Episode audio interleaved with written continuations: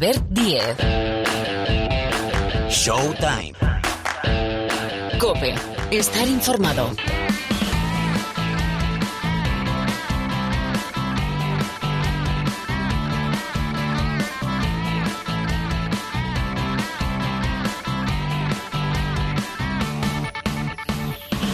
Hola, ¿qué tal? ¿Cómo estáis? Bienvenidos una semana más, claro que sí, a esta pista de baloncesto que es Showtime, el programa de baloncesto de la cadena Cope. A los habituales, gracias por continuar, gracias por seguir acompañándonos en este recorrido y a los nuevos, pues a disfrutar. 60 minutos más o menos es lo que tenemos por delante para hablar del mundo de la canasta. No de todo, pero sí de lo que es noticia con historias que entendemos, creemos, os van a gustar, como la de Beat Krejci, que es jugador del Casa de Monzaragoza y es uno de los jugadores escogidos en el draft de la NBA, porque en este programa manda y mucho la NBA. Ha sido, bueno, un torbellino de noticias desde el draft, desde la agencia libre. Hay que repasar dónde y cómo están nuestros españoles y qué va a pasar también con la temporada que queda, bueno, queda menos de un mes, ¿eh? Para que arranque oficialmente la temporada NBA el 22 de diciembre. La pretemporada, los campus de entrenamiento van a arrancar el 1 de diciembre. Enseguida lo ordenamos todo, las noticias, el baile de nombres, el baile de fichajes con Miguel Ángel Paniagua, nuestro profesor, y también con Rubén Parra y esa entrevista con Pete Krejci, uno de los drafteados en la NBA, el jugador, el canterano, porque es eslovaco, pero llegó muy jovencito a Zaragoza. Enseguida radiografiamos también la Liga Endesa, porque hemos llegado al parón de la ACB. Esta semana tenemos compromisos de selecciones. Juega España, dos partidos de clasificación ante Israel y Rumanía mm, de clasificación para el Eurobásquet de 2022, con lo cual vamos a preguntar, uno, ¿cómo se llega a este parón en la Liga Endesa después de 12 jornadas? Y dos, ¿con qué afronta Sergio Scariolo? ¿Qué 13 jugadores? ¿Y dónde? Esos partidos de clasificación para el Eurobásquet. Bueno, y muchísimas más historias, porque no tenemos competiciones europeas a nivel de la Eurocup y de la Champions, pero sí tenemos Euroliga. Y venimos del último partido tanto en Europa como en el campeonato doméstico del Facu Campacho. Hay que preguntar también por esa despedida sin hacer mucho ruido, sobre todo el Real Madrid. Bueno, también le vamos a preguntar eso a Pilar Casado y el supermanager, bueno, y muchísimas más historias. Está Sergio López dirigiendo la nave en la sala de máquinas. El saludo más afectuoso de Albert Díez al micrófono. Seguimos.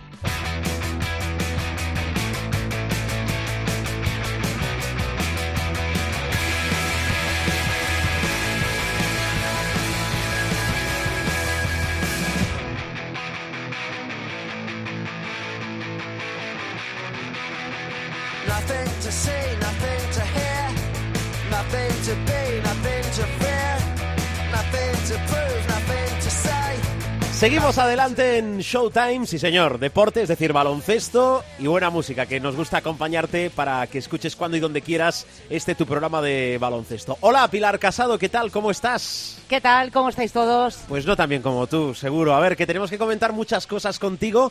Llegamos a un parón, a un parón de la Liga Endesa. Ahora te voy a preguntar después por la selección con esos partidos de clasificación para el Eurobásquet, pero antes, ¿cómo llega la ACB a este parón? 12 jornadas y, bueno, dos detalles importantes, casi te diría tres, bueno, tú sumarás cuatro o cinco para hacer un quinteto.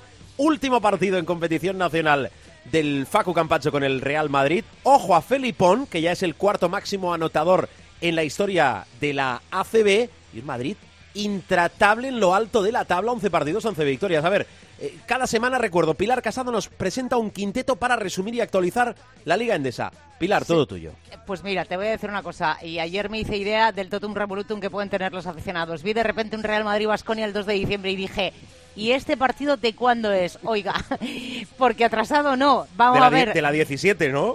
Correcto, Sí, correcto. sí. Y dije, bueno, claro. En fin, bueno, Me- vamos me, con... suena un, me suena un Barça-Valencia el día 1, pero déjalo. Correcto, ahí. correcto. Y dije yo, ¿y esto de dónde sale? Me he perdido en algún momento. Bueno, vamos a hablar del Facu Campazzo, obviamente.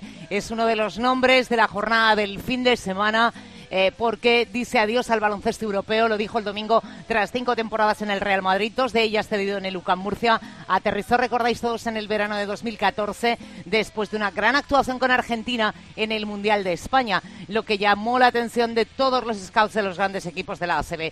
Desde la salida del Chacho y de Doncic, Campazzo se convirtió en la cara visible de un Real Madrid con el que ha ganado dos Euroligas, la de 2015 y 2018, tres ligas, dos copas cuatro Supercopas y la Intercontinental de 2015, además de haber sido MVP de las finales de ACB, de la Supercopa y de la Copa del Rey. Y con el UCAM Murcia tampoco pasó desapercibido. Con el Facu a los mandos, los murcianos consiguieron clasificarse por primera vez en su historia para disputar los playoffs de la ACB en la temporada 15-16. Cayeron en primera ronda precisamente contra el Real Madrid y por otro lado consiguió meter al club murciano en competición europea por primera vez en su historia con su participación en la Eurocup. Facu se despidió a lo grande con el undécimo triunfo consecutivo del Real Madrid de la Liga Endesa con este partido, como digo, con aroma despedida. Sus 20 puntos le convirtieron en el máximo anotador en el triunfo blanco ante un Baxi Manresa que, aunque lo intentó en la primera parte, acabó sucumbiendo ante el líder invicto 178.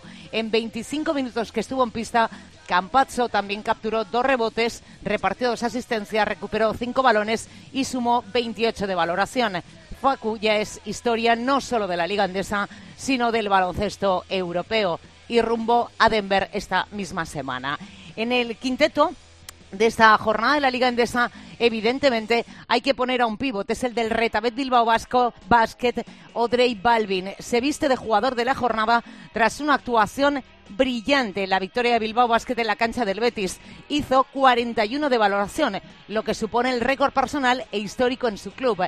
En 25 minutos de juego, el checo se fue hasta los 23 puntos de la mano de un excelso porcentaje en el tiro. Anotó 7 de 8 en tiros de 2 cinco de ellos en forma de mate, amén de firmar un 9 de 11 desde la línea de personal. Además, el jugador del Bilbao Basket sumó 11 rebotes, consiguiendo su segundo doble-doble del curso tras el 14-10 frente al Baxi Manresa en la jornada 9. Pero por si fuera poco, Balvin redondeó su actuación con tres asistencias y seis faltas recibidas para llegar a sumar esos 41 de valoración, lo que supone tanto la mejor marca en sus 256 partidos ACB como el récord histórico del club en la Liga y es que hasta la fecha la mejor marca la había logrado Germán Gabriel hace 16 temporadas cuando alcanzó los 40 de valoración en la campaña 2004-2005, un tope que hoy pasa a manos del pívot de la República Checa.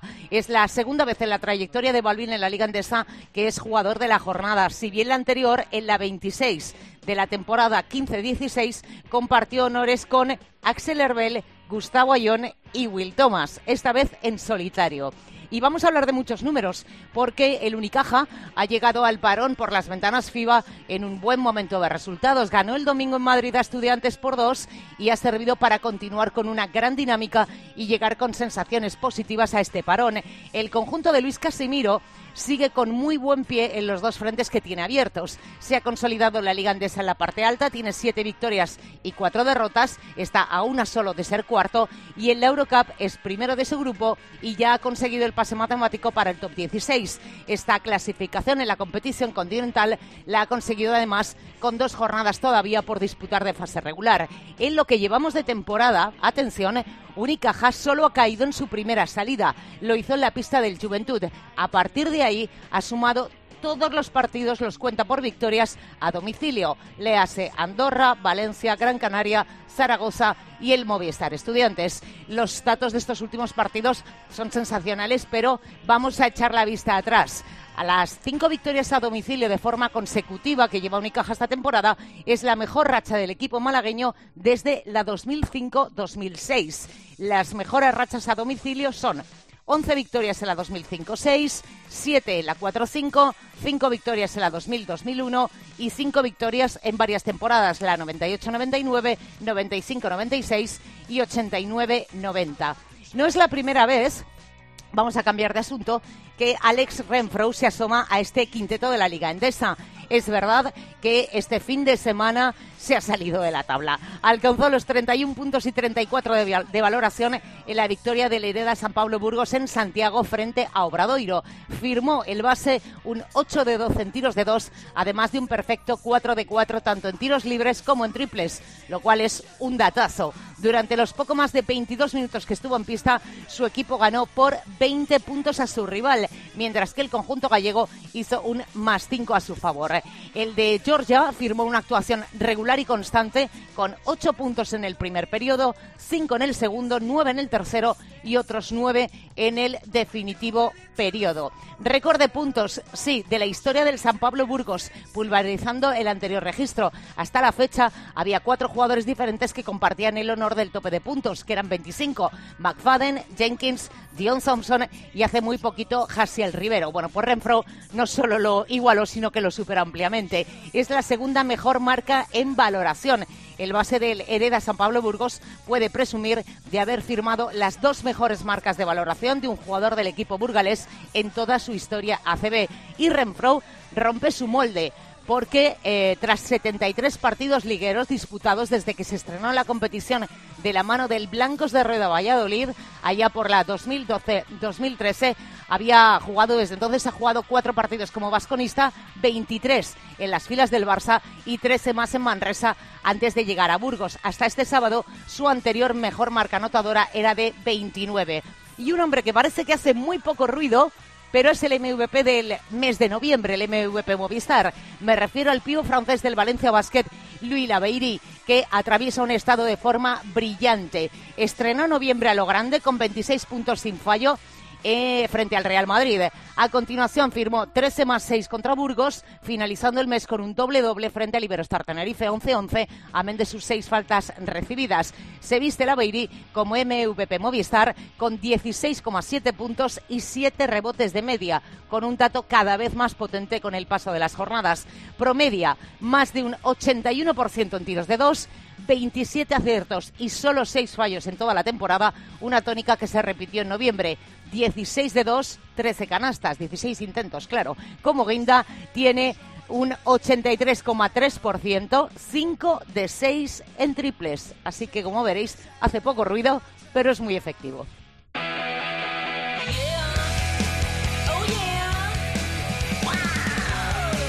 Así tenemos la Liga Endesa. Bueno, ya hablaremos porque eh, va a volver con la jornada número 13 a partir del 5 de diciembre, pero ya hacíamos en referencia antes a dos, van a ser tres partidos la semana que viene, esos dos adelantados, Barça, Valencia y Real Madrid TD Systems Basconia de la jornada número 17, pero además el 3 de diciembre recuperamos el Retabet Bilbao Basket Moraván Andorra pendiente de la jornada número 8. Pero lo que tenemos por delante que a mí me gusta y me parece que es la esencia del baloncesto. Baloncesto de selecciones, Pilar, que juega España y eso siempre es importante. Clasificatorios para el Eurobásquet de 2022. Israel y Rumanía. A ver, ¿dónde y con quién? Eh, va a ser en formato burbuja, va a ser en la Fonteta de San Luis, en Valencia. Los partidos son el sábado 28 a las 7 y media de la tarde frente a Israel y el lunes 30 también 7 y media frente a Rumanía. La selección que ya está concentrada en Valencia. Pasaron ayer las pertinentes pruebas PCRs y demás, porque ya sabéis que sin eso no tenemos nada que hacer en la actualidad. Y eh, se ponen ya mismo, hoy martes, en doble tanda de entrenamientos a las órdenes de Sergio Escariolo. Una primera convocatoria, recordaréis, de 16 jugadores. Ha quedado reducida a 13. Eh, en esa convocatoria hay muchos de los habituales de la llamada España de las Ventanas y pienso en Víctor Arteaga, en Nacho Llobet. Hay dos casos eh, muy significativos que son Javier Beirán y Kino Colom. Todos sabéis que Kino Colom no está inscrito en competiciones con el Valencia Basket, no cuenta con él para nada Jaume Ponsarnau, pero sí ha querido eh, Sergio Escariolo que uno de los tres campeones que hay en esa convocatoria de la selección eh, estén. Kino Colom, Javi Beirán, que sabéis eh, fue apartado del equipo por Porfirio Fisac y además el tercer campeón del mundo se llama Xavi Rabaseda. Eh, la situación es la siguiente. Esta es la segunda ventana clasificatoria. Quedará otra más en febrero porque eh, estaba organizado de cara a que el Eurobásquet fuera, como todos sabéis, en 2021. pero el tener que trasladar los Juegos Olímpicos del 20 al 21 hizo que FIBA retrasara ese Eurobásquet hasta el año 2022, que era un verano en blanco, estaba vacío de competición y por tanto el Eurobásquet se traslada. Eh, España ha ganado un partido y ha perdido otro en la primera ventana, recordaréis, en el mes de febrero, que nos parece ya que ha pasado un mundo, en aquella ventana se ganó a Rumanía y eh, se perdió con Polonia en casa. Es el partido de aquella triste y desgraciada lesión de Santi Justa y eh, ahora, como digo, recibimos a Israel y a Rumanía. Sería más que interesante eh, ganar los dos partidos de casa, entre otras cosas, porque eh, nos pondría, si ganáramos los dos con tres, quedaría, como digo, una última ventana que pinta mucho a que pudiera ser disputada en Israel. Dependerá de la situación sanitaria. Pero si salimos de aquí ganando Israel el primer partido, bueno, pues ya es francamente interesante. Recordemos que son clasificatoriamente hablando ocho grupos de cuatro. Hay grupos en los que clasifican tres, como es el caso de España, pero eh, hay otros donde solo clasifican dos porque en esos grupos están los cuatro anfitriones de los países que tienen que albergar ese Eurobásquet ya de 2022.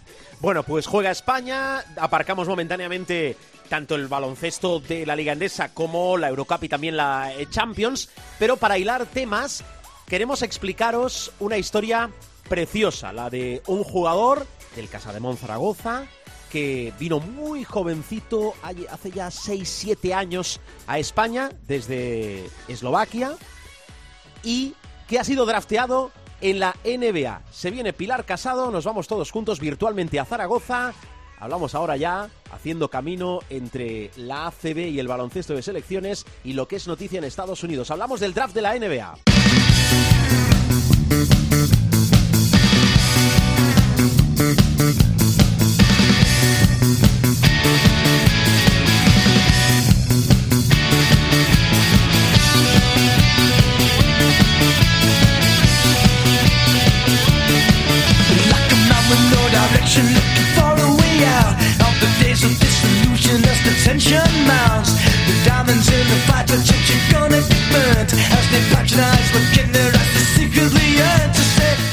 Pete ¿qué tal? ¿Cómo estás? Hola. Hola, buenas. Eh, perdona una cosa, ¿lo he dicho bien o no? ¿He pronunciado bien tu apellido? Beat Crazy. Vale, yo, yo, creo que sí, ¿eh? Yo creo que sí, Beat Crazy. Sí, sí, bueno, más o menos está bien. Eh, lo primero, después de esto, porque ya es empezar con buen pie, esto ya es empezar con buen pie, eh, quiero saber cómo estás, cómo estás de, de, de, esa lesión. Cualquier lesión es horrible, ¿no? Pero una lesión de larga duración que corta mucho la trayectoria de, de un profesional, en este caso de un profesional del deporte y del baloncesto, ¿cómo estás, Bit? A ver. Bueno, la verdad es que uh, lo llevo mejor de lo que esperaba. Eh, claro que hecho mucho de menos baloncesto, es algo que, bueno, pues lo que lo que amo ya desde desde los desde los bueno desde los tres años que básicamente estaba jugando, pero bueno, eh, ahora hay que, bueno, claramente los primeros días eran muy muy difíciles, pero ahora ya hay que ver lo positivo. Hay muchas más cosas que que se pueden mejorar.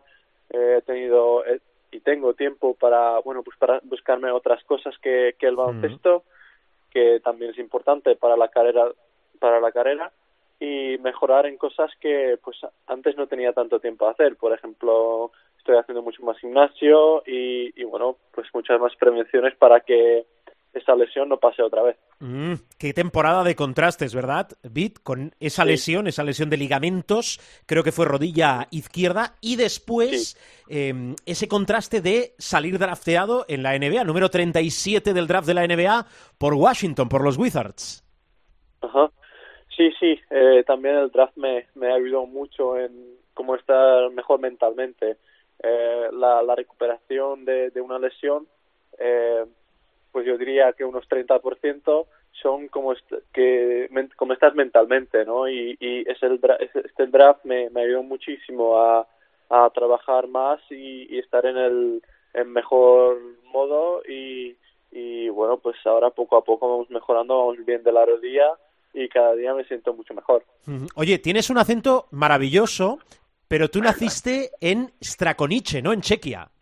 Sí, Strakonice en República Checa, sí. Ya, ¿Y, ¿Y, cuál es tu historia? Es decir, ¿cómo llegas tú a España y al Casa de Monzaragoza? A ver. Bueno, cuando tenía 12 años, eh, me recuerdo que en un torneo vino un, un representante y yo en, en, esa edad pues todavía no tenía no tenía ni idea cómo funciona, así que la conversación era más eh, de, con mis padres que, que conmigo. Pero bueno, mis padres ya sabían que el baloncesto es lo que yo quiero hacer y, y el, mi- el representante que sigue el mismo hasta hasta ahora Ah, eh, me dijo que tiene que tiene un equipo que pues que puedo ir a probar entonces en 2013 fue eh, fui a minicopa y a jugar algunos partidos y Zaragoza me gustó muchísimo y bueno la verdad que en ese momento tampoco no sabía todo lo que lo que lo difícil que sería mover a, Zaragoza pero bueno yo yo tenía claro que quiero llegar lo más lejos posible y y yo sabía que, que ese eh, ese movimiento de, de venir a jugar a España a Zaragoza eh, será y, bueno será lo mejor para mí y para la carrera así que no no dudé en ningún momento y, y así llega a Zaragoza qué bien, qué bonita la historia. Bueno, esto había que dejarlo claro, aunque la llamada es primero para saber de ti y después por ser uno de los que ha salido escogidos en el draft de la NBA. A ver, Pilar, más curiosidades, venga. Eh, quiero preguntarle em, qué supone en su carrera eh, el trabajo hecho con Carlos Iglesias. Bueno, Carlos eh, llevaba muchos años, muchos años con él y yo creo que es el entrenador que más, más diferencia marco en, en mi, en mi carrera porque eh, me ayudó muchísimo tanto en la baloncesta, ba- en el baloncesto, pero sobre todo también fuera de la pista. Eh, pues en hace tres, dos, tres años tenía un mal momento de la vida que bueno, pues que iba un poco perdido y no sabía eh, no sabía qué hacer en ese momento y, Carlos me ayudó muchísimo y me dio mucha confianza para y, y me habló mucho de pues que tiene confianza en mí que, que puedo llegar muy lejos y, gracias a él pues eh, he conseguido eh, levantarme y, salir mucho más fuerte de eso. Entonces Carlos me ha ayudado mucho bueno de baloncesto pero sobre todo de, de persona. Porque te iba a decir, eh, tú llegas, eres un niño cuando llegas a Zaragoza, eh, tienes la familia, si no estoy mal informada, la tienes en Praga, eh, que por cierto, creo que estabais conectados virtualmente la noche del draft, porque claro, todos juntos no estabais.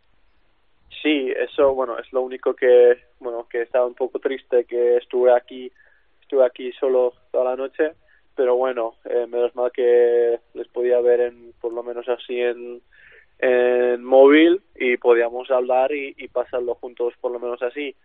Eh, bueno, y luego ya al, al día siguiente eh, lo he podido celebrar con los, con los compañeros de- del equipo. Porque te iba a decir, eh, si probablemente Vid se dedica al baloncesto, eh, es por tu padre, ¿no?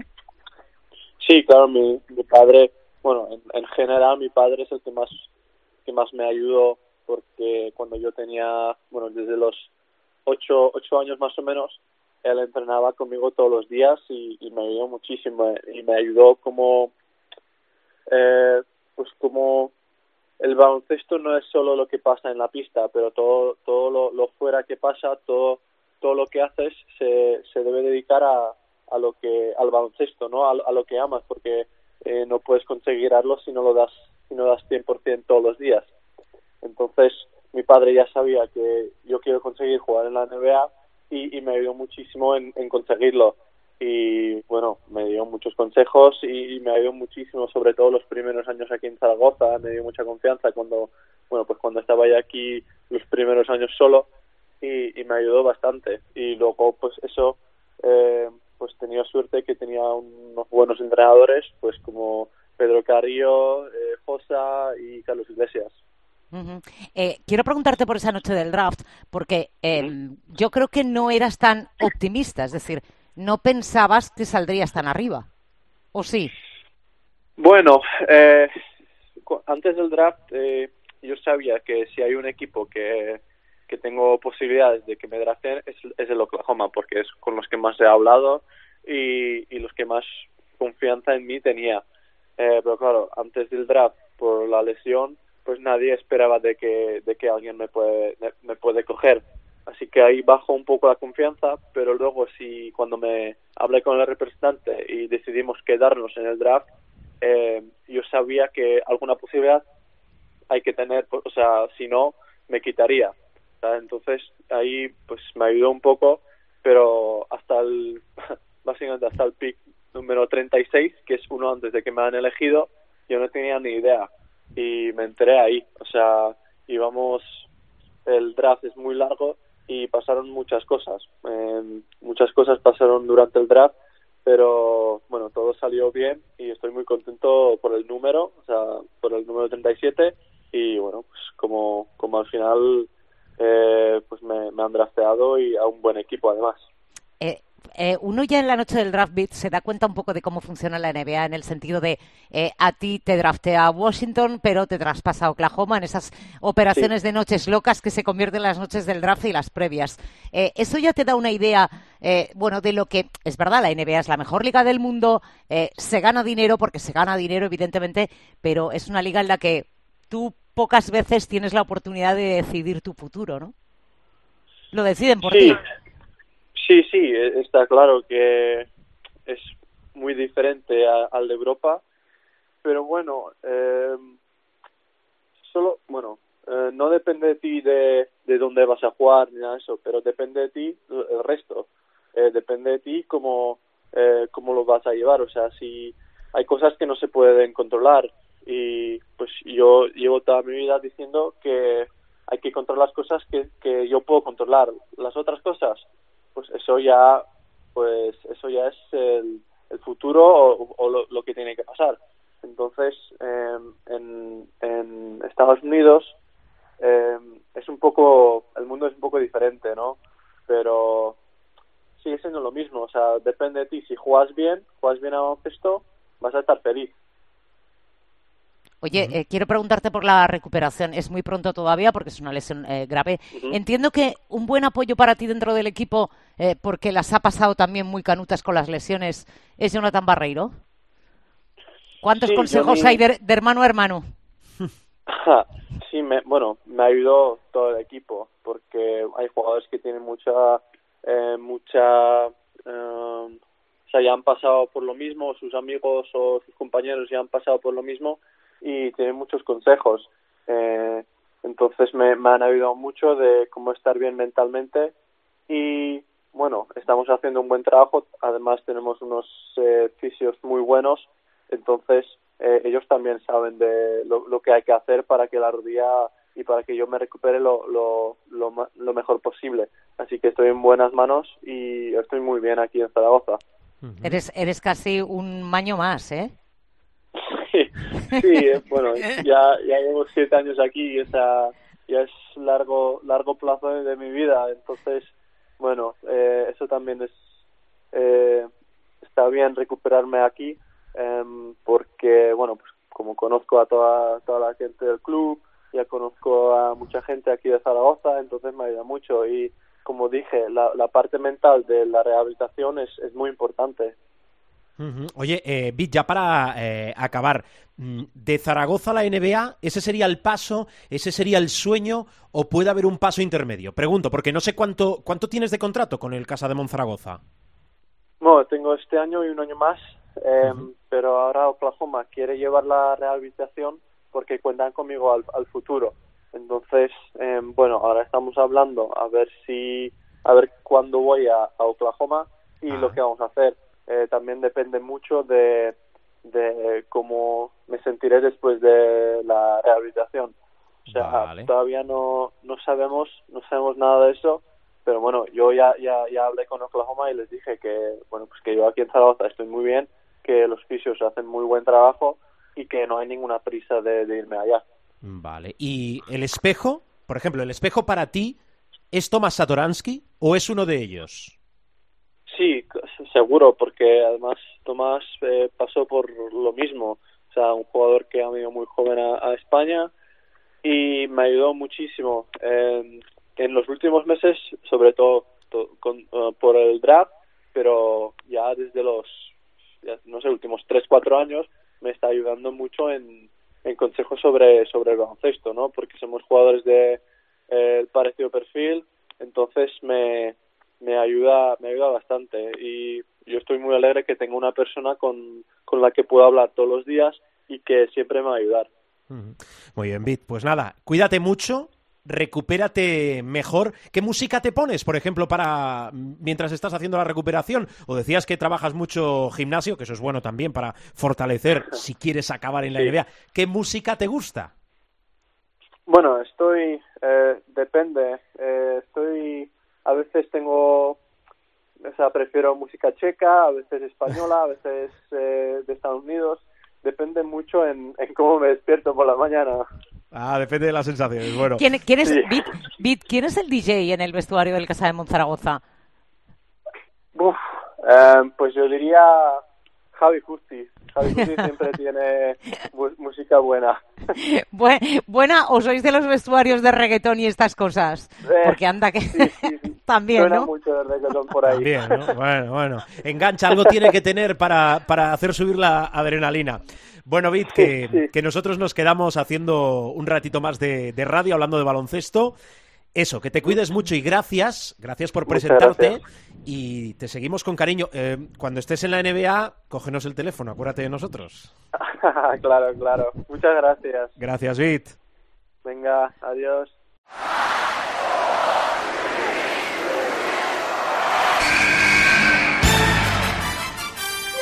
The inbound pass comes into Jordan. Here's Michael at the foul line. A shot on Elo. Good! The Bulls win! They win! They do have a timeout. Decide not to use it. Curry, way downtown. Bang! Bang!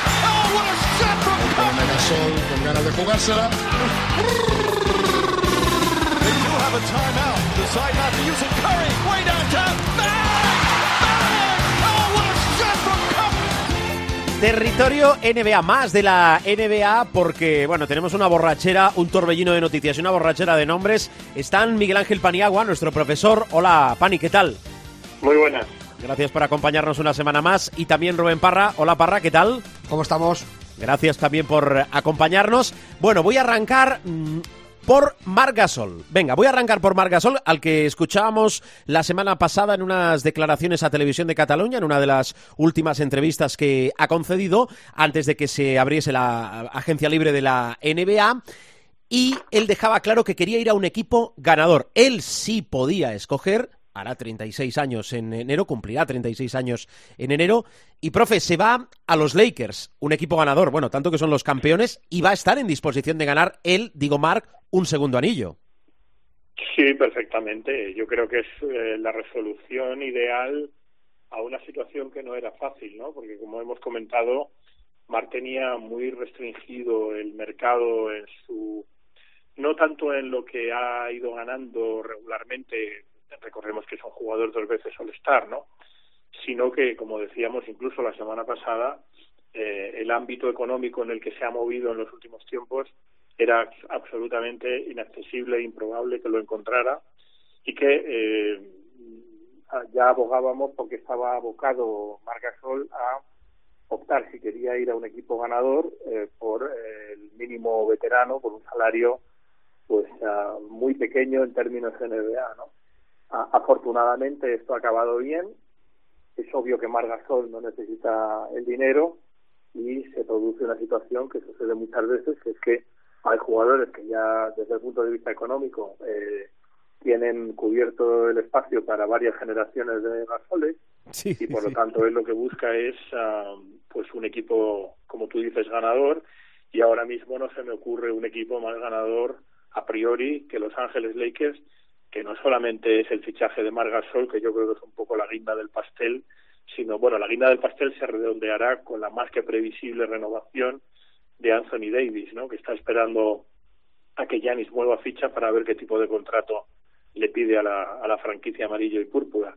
Pero claro es que los Lakers han hecho para mí dos fichajes que les consolidan como eh, si no los grandes favoritos uno de los dos grandes favoritos para el título que son eh, Dennis Schroeder y, y que se lo han quitado a los Clippers supongo que luego hablaremos más en profundidad de fichajes pero este es un fichaje además muy significativo porque le quitas un jugadorazo eh, un jugador reserva o por decirlo de una manera más eufemística de segunda unidad pero no solamente lo acaparas tú, sino que además se lo quitas a un rival directo, con lo cual es un, como digo yo siempre, un doble fichaje.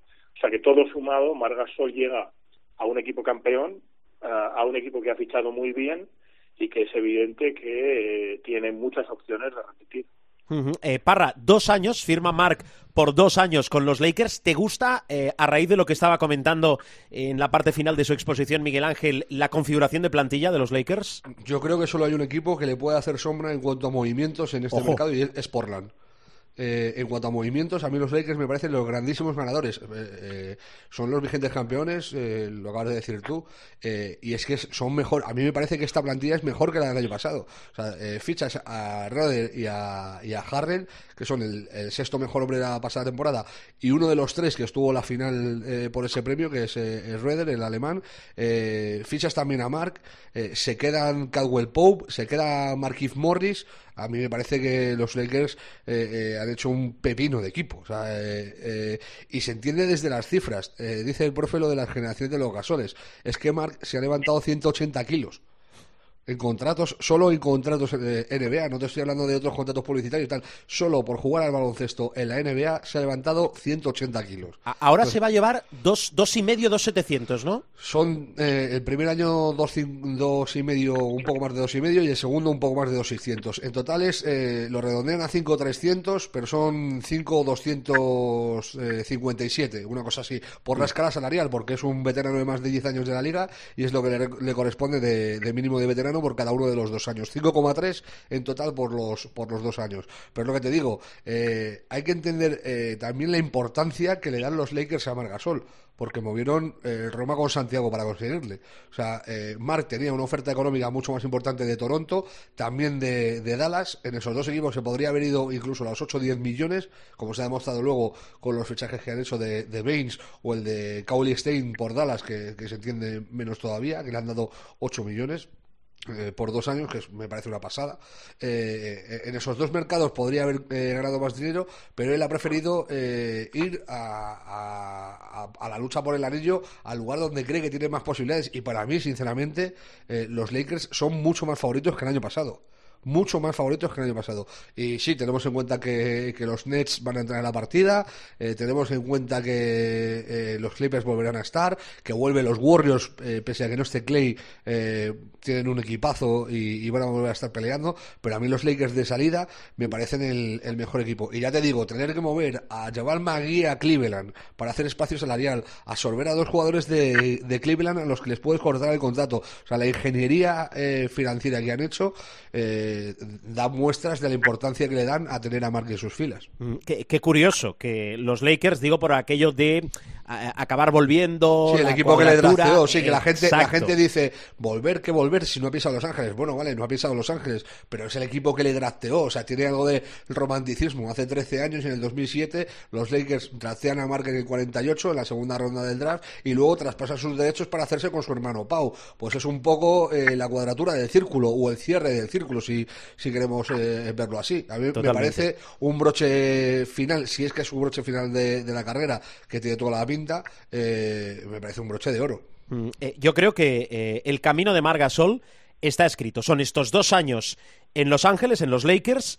eh, acabará con 38 más o menos, recuerdo hace 36, cumple 36 en enero, y después, como él mismo explicó, quiere retirarse en su equipo, el equipo que preside, que es el Básquet Girona. Veremos si en la ACB o en la segunda categoría, que es donde está ahora, acaba de ascender este año a la Liga Leporo. A ver, más cosas. No nos movemos de Los Ángeles, profe. Sorprendente, y, y lo formulo con interrogante al final. Mucho, mucho, Sorprende- mucho. La sorpresa suprema. Sorprendente, entonces, ya quito el interrogante y pongo el signo de exclamación, lo de Sergi Vaca a los Clippers, ¿no? Bueno, eh, sorprendente hasta cierto punto. Aquí estamos otra vez igual, ¿no? Estamos hablando de jugadores que eh, ceden es- espacio salarial, es decir, ceden salario eh, a cambio de estar en un equipo con, con opciones, ¿no? Entonces, Sergi Vaca considera, eh, además según su entorno, que eh, los Clippers son un equipo con serias opciones. Ten en cuenta que el 5 inicial de, de los Clippers no, no es ninguna broma, ¿eh? O sea, con Beverly, George, Leonard, Morris y, y que es presumible titular, pues yo le veo bastante por delante de Ivica Zubac, eh, van a un equipo que, hombre, si no estuviera el transatlántico de los Lakers delante, es un equipo perfectamente condicionado por titulares y por reservas Eh, hay que tener en cuenta que también está pues gente como Williams, uh, Kennard, Cabengele, o sea, hay, hay jugadores de, de, muy buen nivel en primera línea, en segunda línea y hasta si apuras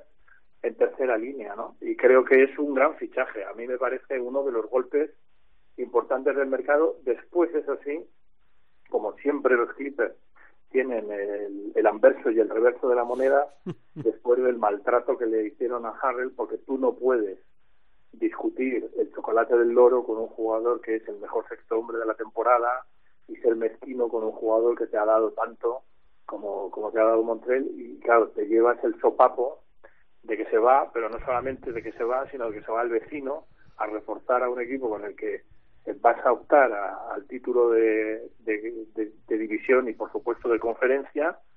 Eh, y, y, bueno pues es un poco la, la, expiación yo lo veo como la expiación de esa y me vas a permitir que use una palabra un poco vulgar de esa habitual cagada que hacen la, los Clippers sí. cada año que ha sido el maltrato de, de, de tu mejor del mejor sexto hombre de la liga. Eh, y bueno pues por lo menos se, se enmienda la plana no y creo que los Clippers presentan con Ibaka, o sea, hay, hay un antes y un después, con Ibaka siguen siendo un equipo que, que un, un, challenger, sigue siendo un equipo que puede contestarle a los Clippers, ya veremos hasta dónde le, le contestan a, perdón, a los Lakers, hmm. ya veremos hasta dónde contestan a los Lakers, pero con Ibaka están muy muy reforzados porque va directo a la titularidad. Dos cosas de esto de Ibaka, bueno, derivadas. Una derivada es de Monte Harrell, que lo primero que ha hecho es pegarle un palo a los Clippers. Eh, ha dicho, Normal. a mí los, los, Lakers me han demostrado que me querían desde el primer momento. Los Clippers, que son el equipo con el que yo me he dejado la vida, no han mostrado ese interés. Eh, a mí, ellos son los que me enseñaron que esto es un negocio, pues vamos a jugar al negocio. O sea, es lo que ha dicho. O sea, se ha ido y lo primero que ha hecho al irse es pegarle una colleja a mano abierta a, a la gerencia de los Clippers, eh, pues de bastante importancia. Y luego lo de Ibaka, decía que para mí es la sorpresa, el sorpresón, porque hablando con compañeros tanto aquí en España como, como en Estados Unidos, todos pensábamos que Serge iba a pegar un de tres pares de narices y por condiciones podría haberlo hecho. Recordemos que no es lo mismo que Mark, o sea, Serge tiene 31 años, está en la edad eh, suprema para pegar eh, el asalto a la banca, por así decirlo, y se va a, a, un equipo cobrando la mitad de lo que podría cobrar. Por eso digo que para mí es no tanto el destino, como la pasta que se va a llevar. Eh, son 19 millones por dos años. El segundo opcional, que también eso es curioso, todas las estrellas de los Clippers eh, el año que viene se pueden largar. O sea, puede ser es un solar fenómeno como no gane en el anillo, porque estás en la misma situación Kawhi, por ejemplo. Eh, y, y, yo creo que Serge ha sido pragmático a, a, un nivel casi extremo. ¿Quién me hizo a mí ganar el anillo de campeón? Kawhi. ¿A dónde me voy? Con Kawhi punto pelota, se acabó la conversación. O sea, yo, yo creo que ha, tirado por ahí la cosa, porque si no, no es entendible. Ya te digo, Serge sí que tenía eh, ofertas eh, varias de Miami, de, Toronto, por supuesto, para quedarse. Eh, tenía muchas ofertas y todas eh, casi doblaban lo que, lo que le ha ofrecido, lo que le ha ofrecido Clippers. Llamativo, y a mí me parece que sí, que soportan el golpe de, de Harrell con la llegada de Ibaka, pero siguen perdiendo, porque las dos peleas que le han planteado a Lakers, eh, la de Harrell, que no, no, ha sido pelea como tal porque eh, se han borrado, y la de Marquise Morris también la han perdido. Eh, quisieron hacerse con Marquise Morris después de firmar a su hermano Marcus por cuatro años con 64 millones y también se ha quedado Marquise en los Lakers por el mínimo. O sea, es que encima los Lakers se los llevan y, y, y tirados, o sea, a, a, precio de saldo. Mm, a ver, eh, a más ver eh, dime, profe. En la, perdona, en la intrahistoria sí. de, de, de los fichajes y de los no fichajes con uh, Harrell lo que pasa es que el, el agente presenta unos números y los Clippers uh, le dicen que lo tiene que estudiar el patrón, que es Steve Ballmer. Steve Ballmer es un tío que tiene, me parece que son 58 mil millones de dólares, que se ha gastado muchísimo dinero en los Clippers y por alguna razón que se me escapa, todo el club eh, dice que, que Harrell no es un jugador para gastarse ese dinero y que que bueno, que, que traiga ofertas, se ponen chulitos, ¿no? Entonces, claro, te trae la oferta del vecino. Y en el caso del fichaje de Ibaka, Kawhi Leonard ha sido muy parco en palabras, porque siempre lo es, ¿no? Le ha dicho, vente para acá. Pero el que ha trabajado muchísimo para ficharlo y convencerle, que estaba bastante convencido ya, ¿no? Ha sido Paul George. O sea, que en gran medida Paul George es el culpable, entre comillas, de que se haya producido este fichajazo. Pero sigo sigo estupefacto con, con los Clippers por, por el hecho de dejar escapar al mejor sexto hombre de la liga y encima al vecino. Mm, Bueno, veremos a ver qué dice la temporada cuando entre y vaya avanzando para unos y para otro. Em, Facu Campazzo, que era un secreto a voces, ¿verdad? Ya lo veníamos anunciando, que su destino era la NBA, quiere cumplir un sueño, lo va a hacer. Curioso, va a dejar 6 millones, 6 millones de euros en el Real Madrid, la cláusula más alta eh, pagada por, en el conjunto blanco, por un jugador que se va a la NBA. No ha dicho nada, absolutamente nada a, esta hora y a este día, grabamos en martes, el Real Madrid. Lo que sí que os quiero preguntar, Parra, es qué se va a encontrar eh, Facu en Denver, en los Nuggets. Pues se encuentra a la superestrella del equipo, o, bueno, es, un equipo de dos superestrellas, por así decirlo, Jokic y, y Jamal Murray. Pero Jamal Murray, que es una de las superestrellas del equipo, es el que juega en su posición. Recordemos, Campaso solo puede jugar de base, o sea, eso es impepinable, no puede jugar de dos de, de ninguna de las maneras. Eh, y luego en el backcourt tiene otro tío como Gary Harris, que se levanta 19 kilos. A mí el otro día me decían, Campaso titular en Denver, ¿no? Si le van a pagar 10 millones es una pasta, tal. Pero bueno, es que el que juega de dos gana 19, el que juega de tres, que es Will Barton, gana 14, o sea que es que eh, hay que poner en, eh, en perspectiva lo que ganan y lo que aportan cada uno de los demás. Y estamos hablando del núcleo duro del equipo. Eh, la única posición que podría bailar un poco era la de cuatro en Denver. Y, co- y con, eh, con el fichaje de, de Millsap que se queda en el equipo, yo creo que va a tener el mismo quinteto que el año pasado. Eh, puede pelearle en algún momento Michael Porter a Millsap en 4, pero yo creo que el resto, Jamal Murray 1, Gary Harris 2, Will Barton cuando se recupere 3, eh, Millsap 4 y Jokic 5. Eh, ¿Cuánto va a jugar Campacho? Pues yo creo que en un margen entre 15, 20, 22 minutos, que era más o menos lo que se repartían el año pasado Monte Morris y Torres Craig, se lo van a repartir entre Campaso y, y Monte este año. Eh, eh, va, va a tener importancia. A mí de, de la franquicia de Colorado me dicen que le querían y que sí va a tener importancia, pero no va a ser la superestrella del equipo. O sea, no, no va a llegar allí y va a jugar 35 minutos por partido. Luego hay que ver cómo se desenvuelve. Lo mismo la rompe allí y nos sorprende a todos. Eh, yo lo, vengo repitiendo. Yo cuando lo ficho el Madrid y lo mandaron a Murcia dije, pero ¿cómo fichas a un tío que mide metro setenta y ocho y mide lo que yo? O sea, un metro ochenta. O sea, eh, no pensé que fuera a triunfar y la reventó en, en España hasta tal punto que se va siendo un ba- un base top 3 de, de la Euroliga. Veremos a ver qué, desempeño da allí, pero de primeras yo diría rotación eh, séptimo, octavo hombre.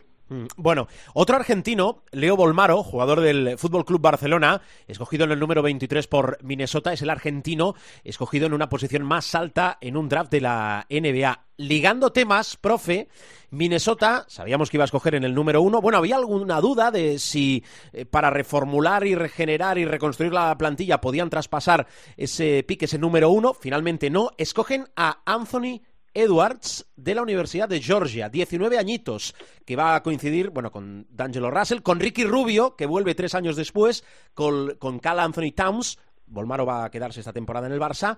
¿Qué te parece el proyecto de Minnesota? y y la con llegada- Juancho. Y con Juancho, tienes razón, con Juancho. siete- siete millones tres años, Es 21 verdad. millones de contrato. Es verdad, después te pregunto por Billy, ¿eh? así ya acabamos de completar los españoles. Pero, profe, lo de Minnesota con Ricky, con Juancho, con Anthony Edwards, ¿qué te parece? Pues eh, desde el punto de vista de nuestro país, eh, el equipo a ver, porque es más que probable que tenga dos titulares españoles a día de hoy.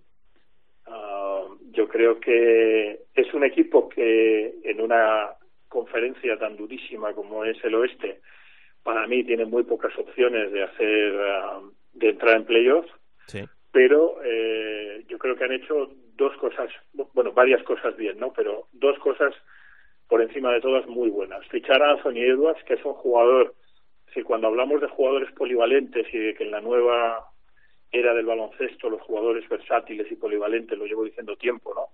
Eh, son ya no el futuro, sino el presente.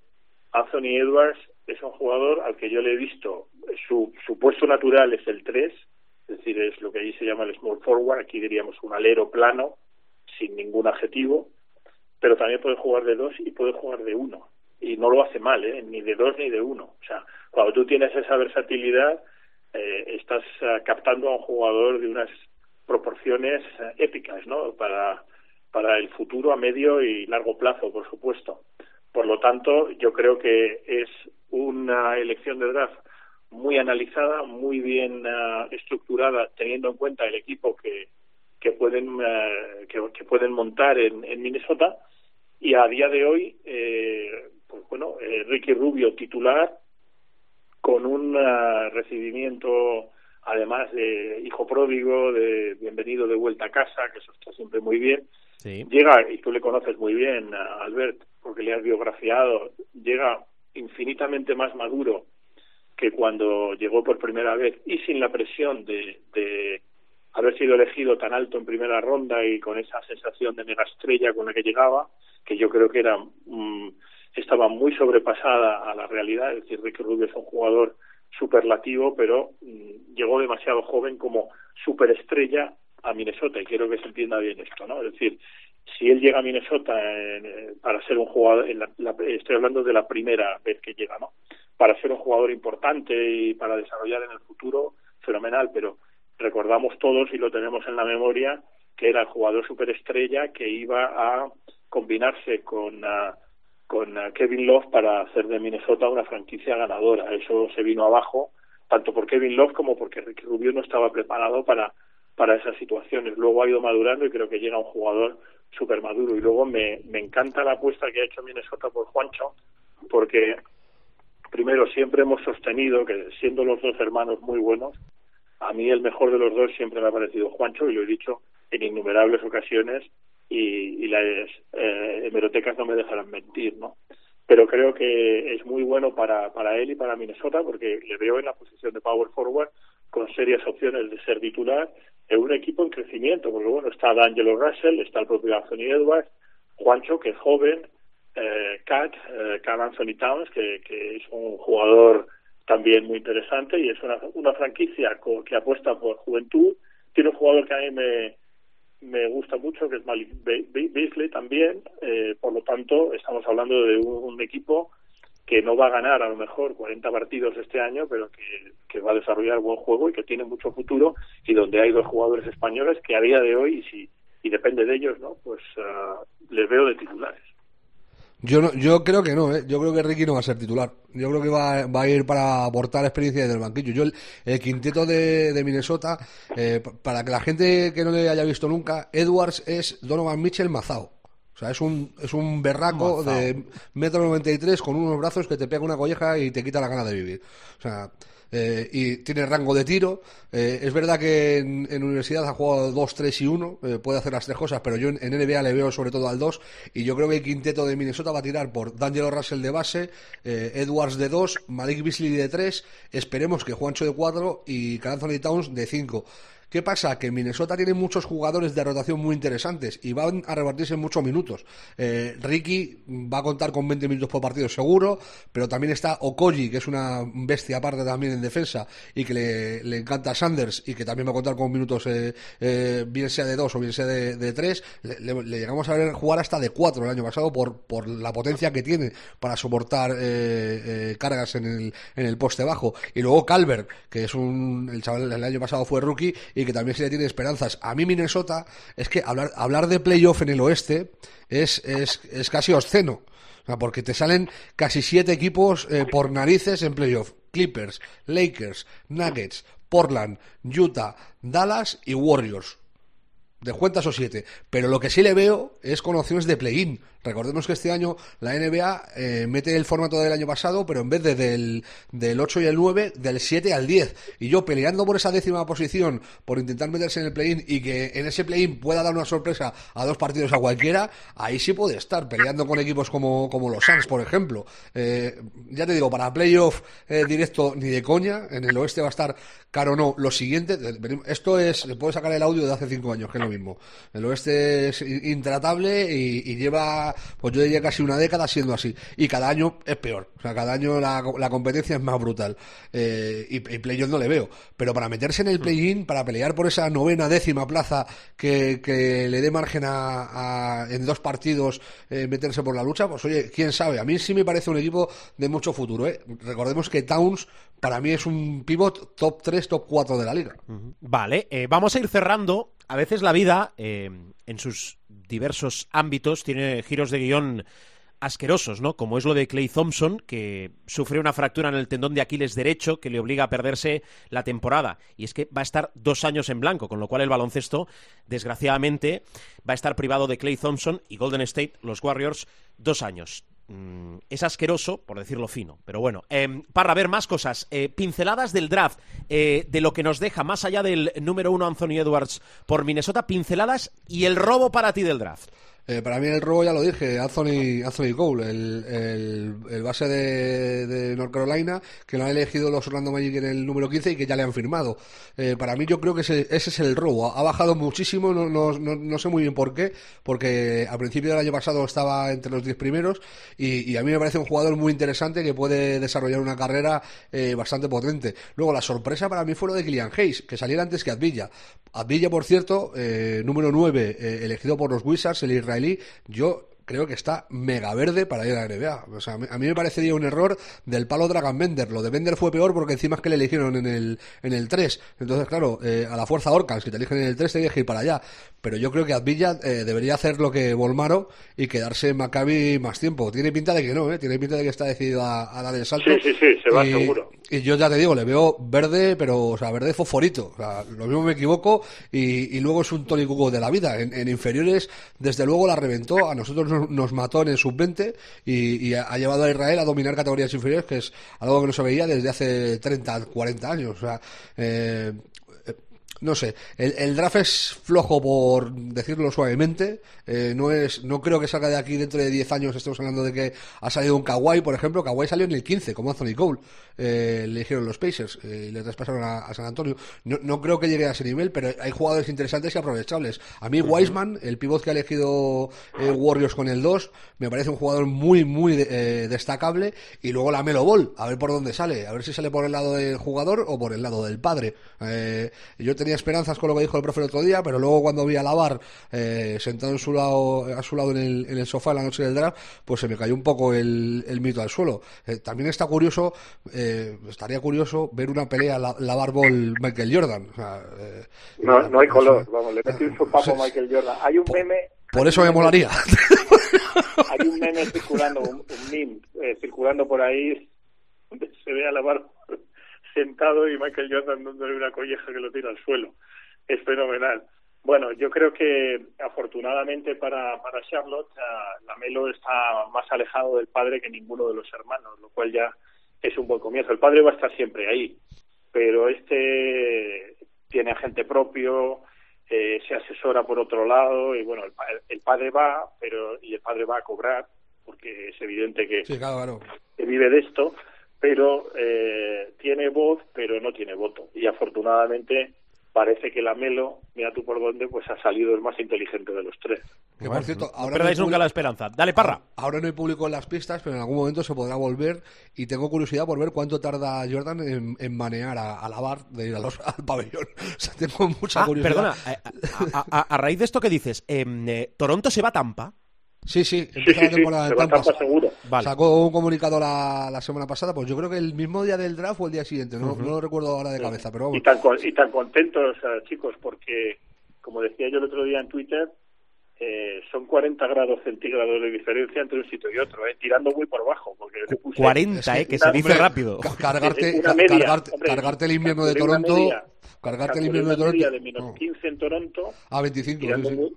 Tirando muy, muy, muy, muy por bajo. Es decir, que yo he estado en Toronto con temperaturas casi de no poder salir a la calle. Yo recuerdo un menos 32 ¿eh? en Toronto. He, he leído que en, Tampa, no es... que en Tampa también... Y, eh... y, Tampa lo tiré también por bajo, pero 25... Sí, sí, Tampa es, es, es, eh, clima, es, clima, tropical, es 25, lluvias torrenciales de estas de 10 minutos te ponen fino, pero claro. una ciudad que por cierto es preciosa, yo tuve la oportunidad de estar allí y, y la verdad que es eh, unas playas y, y, y, la ciudad tiene bastante marcha y es una ciudad eh, curiosa, no sé yo... Y para se pagan menos impuestos. Sí, se pagan menos impuestos. Sí, un 20% casi menos también claro. lo que Claro, es que fíjate, pasas de menos 15 de media, le, ahí le, le, tienes que ya añadir 15 grados para llegar a cero y luego los 25 que pone Tampa, estás hablando de 40 grados de diferencia y un 20% menos de impuestos. Vamos, que... para los jugadores de Toronto es el jauja. Hay que cambiar el armario entero. Bueno, Billy va a jugar una temporada en los Pelicans, en eh, New Orleans. Por el mínimo garantizado que va a jugar lo que tú. Vale, Más, gracias. más, más que nada porque. Bueno, pero mira. eh, han fichado a Steven Adams, eh, en el- bueno, le han traspasado y le acaban de renovar dos años más por 35 millones, le ha hecho una extensión. Ah. Eh, tienen también a Jason Hayes, que es posiblemente uno de los tres atletas más brutales que hay en la liga. Es O sea, que yo si creo quería, que eh, Bi- Billy, Billy va a jugar- el nivel económico era imposible que volviese a Europa. Billy va a jugar, ¿cómo que no? Pues si gana un 800 en Estados Unidos de, de dólares. Y con la ¿Tú- tú- pandemia, ¿Tú, crees, ¿tú tú crees que en Europa no hay nadie que le pague dos millones de euros? Que es más Yo que con la, con la pandemia tengo dudas, ¿eh? Pues no sé yo qué decirte, Quiero ver también cómo se va a reforzar el Real Madrid. Eso también, También- lo quiero ver yo. También te digo una cosa, Albert. eh, Billy va juntando años. eh, este ya es su, su quinto en la NBA, tiene 26. Y como siga así, se va a pasar, se va a pasar la carrera en semiblanco. Claro, es- ese es O sea, otro debate, ¿no? Es decir, ¿qué, qué prefieres? ¿Qué quieres? Claro, Yo, se- estamos yo- en yo la- lo que creo, yo sinceramente creo que este año, y lo he hablado un poco con su entorno, ¿no? Eh, yo creo que este año, bueno, primero el jugador tiene algo que muchas veces es muy útil y que y que no es criticable en principio, ¿no? Que es que tiene una, por decirlo así, un altísimo concepto de sí mismo, lo cual está muy bien, porque, bueno, pues para, para ser un deportista de élite eso es ah, necesario, es decir, tú no puedes ser un deportista de élite, hay deportes donde sería impensable, ¿no? Por ejemplo, el boxeo, si no tienes un alto concepto de ti mismo o si no crees en ti, ¿no? Entonces, Billy cree mucho en él y eso ya es encomiable. Ahora, si a mí me dicen, a mí y a Rubén y a cualquiera, y a ti y a cualquiera que entienda un poco de NBA, si a mí me dicen, oye, ¿a qué equipo no mandarías a Billy Hernán Gómez para que tuviera oportunidad de jugar? Eh, pues lo, lo refraseo de otra forma, es decir, con Ricky la duda que tenemos Rubén y yo, yo apuesto porque puede ser titular, incluso en el primer partido de temporada, Rubén tiene otra opinión, pero bueno, va a estar ahí. Juancho es titular, como mucho, segunda unidad. Es que en los, Char- eh, perdóname, en los New Orleans Pelicans eh, es tercera unidad sí o sí, porque como bien ha dicho Rubén, está Steven Adams, que es intocable, obviamente estamos hablando salvo lesión o infortunio mayor, ¿no? Steven Adams es un jugador intocable en el puesto de pivo titular, luego está eh, un excelente jugador que es Jason Hayes y en tercera en tercera unidad estaría Billy Hernán Gómez, dado que además Billy no es un jugador especialmente versátil, así que tendría muchas dificultades para adaptarse a lo mejor al 4 Sí, en que el modelo Hay- como Hayes, por ejemplo, puede suplir a, a Claro. Zion. O sea, jugar de 4 por Zion sí puede hacerlo. No, y, o sea, y el propio y el propio Brandon Ingram es un jugador que también puede se puede subir, también se puede subir al 4. Sí. perfectamente, con lo cual Billy está como muy eh, encasillado en el puesto de 5, por así decirlo, en terminología europea, y eh, va a tener muy difícil. O sea, es eh, un equipo donde si realmente, o sea, si realmente sale de esta, yo, como dice el chiste, sería MacGyver, pero es la, sería la demostración de que si uno cree en sí mismo puede superar cualquier cosa. Ahora, el puerto que tiene por delante es de categoría especial, no. Lo siguiente, porque tiene eh, dos o tres jugadores por delante, asumiendo además que Sion Williamson también puede jugar eh, de, de pivote en un momento dado, es decir, es que tiene Si, te- tantas si te vas a Small Ball, claro, sí, sí, sí. Claro, si, si tiene tantas combinaciones en contra que realmente si Billy este año hace algo significativo y logra mejorar su imagen y por ende sus números y por ende su contrato en futuro si no viene a Europa, eh, será un logro personal de proporciones bíblicas. Pero yo lo veo difícil y yo creo que tiene que pensar seriamente, su entorno me consta que está en ello, pero tiene que pensar seriamente hacer caja en Europa, donde aquí sí sería un jugador con sus prestaciones, un jugador top de Euroliga. Bueno, pues eh, lo voy a dejar aquí. Tenemos más cosas, tenemos más nombres, pero vamos a ir dosificando para la semana que viene. No, yo solo uno, no, un nombre más solo. Eh, Rápido, hay que, porfa. Hay que decirlo. Atlanta. Han fichado a Galinari y a Bogdanovic. Eso puede ser el festival del humor del triple. O sea, Trey Young, Galinari y Bogdanovic en el mismo equipo, con Werther, o sea, eh, con Cal Reddish. O sea, puede ser eso. eh, pueden dejar a los récords de Houston en, en- en papilla, vamos. Vale, pues nada. hay un meme, apuntado muy, muy rápido, Albert, hay un Dime, meme profe. sobre esto que dice, sobre, sobre esto que dice Rubén, que es que la casa comercial que patrocina los balones de la NBA sale un tío que no es de allí, claro, eso será de una película dando saltos como cantando bajo la lluvia, diciendo viva, viva, qué de pedido de balones nos van a hacer los Atlanta Hawks. que no va a haber balones. Bueno, no está mal, no está mal. Eh, No, profe, bien, tenéis que verlo, ¿eh? Tenéis que verlo. no, no, me lo apunto. Eh, Ese y el anterior que, me- que nos has dicho. Eh, la semana que viene volvemos, ¿vale? Eh, pareja, gracias. Cuidaros mucho. Feliz Gracias, semana. Un abrazo. Un Un abrazo. Adiós.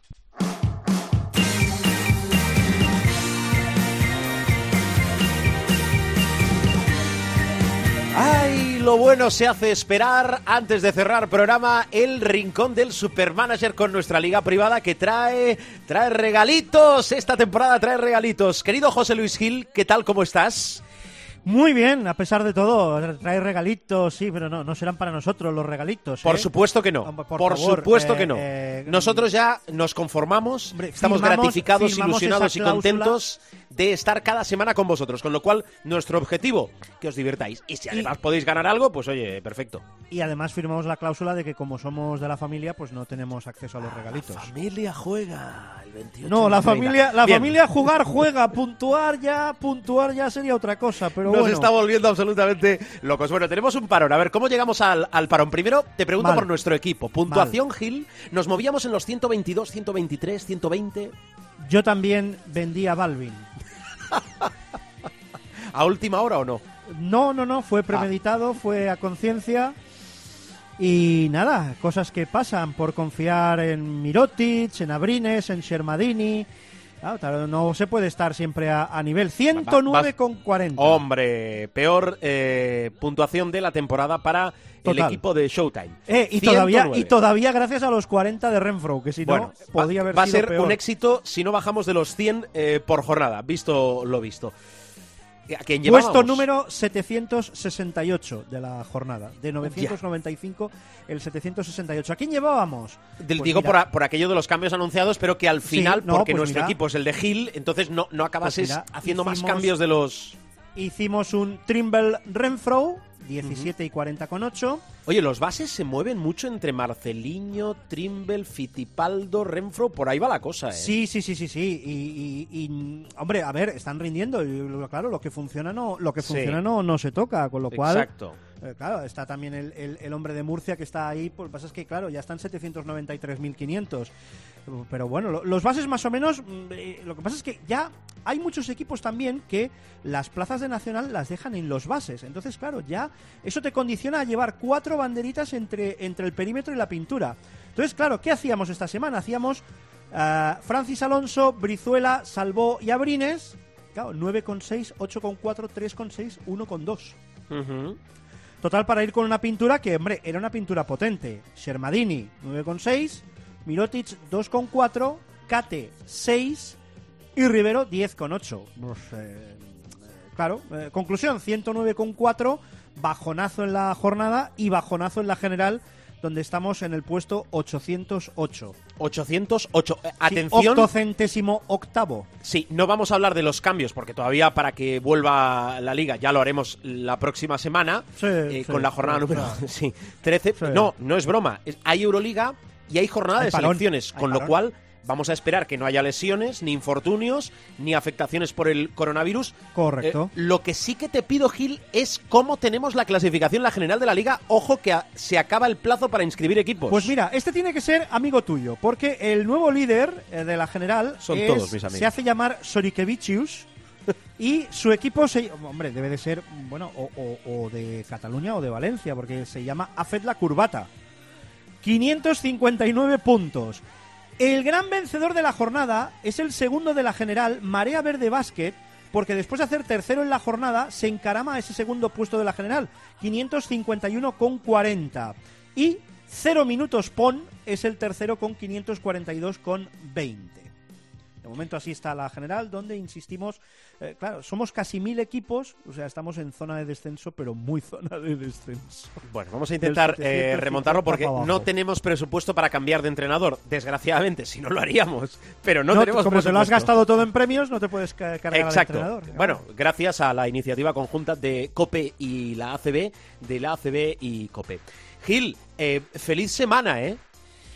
Bueno, echando de menos al Facu, pero ¿qué le vamos a hacer? Lo superaremos. Vamos a ver con qué suple el Real Madrid, con lo que tiene, pero también con lo que puede venir de fuera. Interesante ¿Qué, qué, qué? ese ¿Cómo gran que dicen los mentideros? ¿Qué dicen los mentideros? ¿Qué dicen Los los mentideros dicen que vamos a ir despidiendo el programa y que pases una feliz semana, querido Hala. Gil. Adiós. Adiós.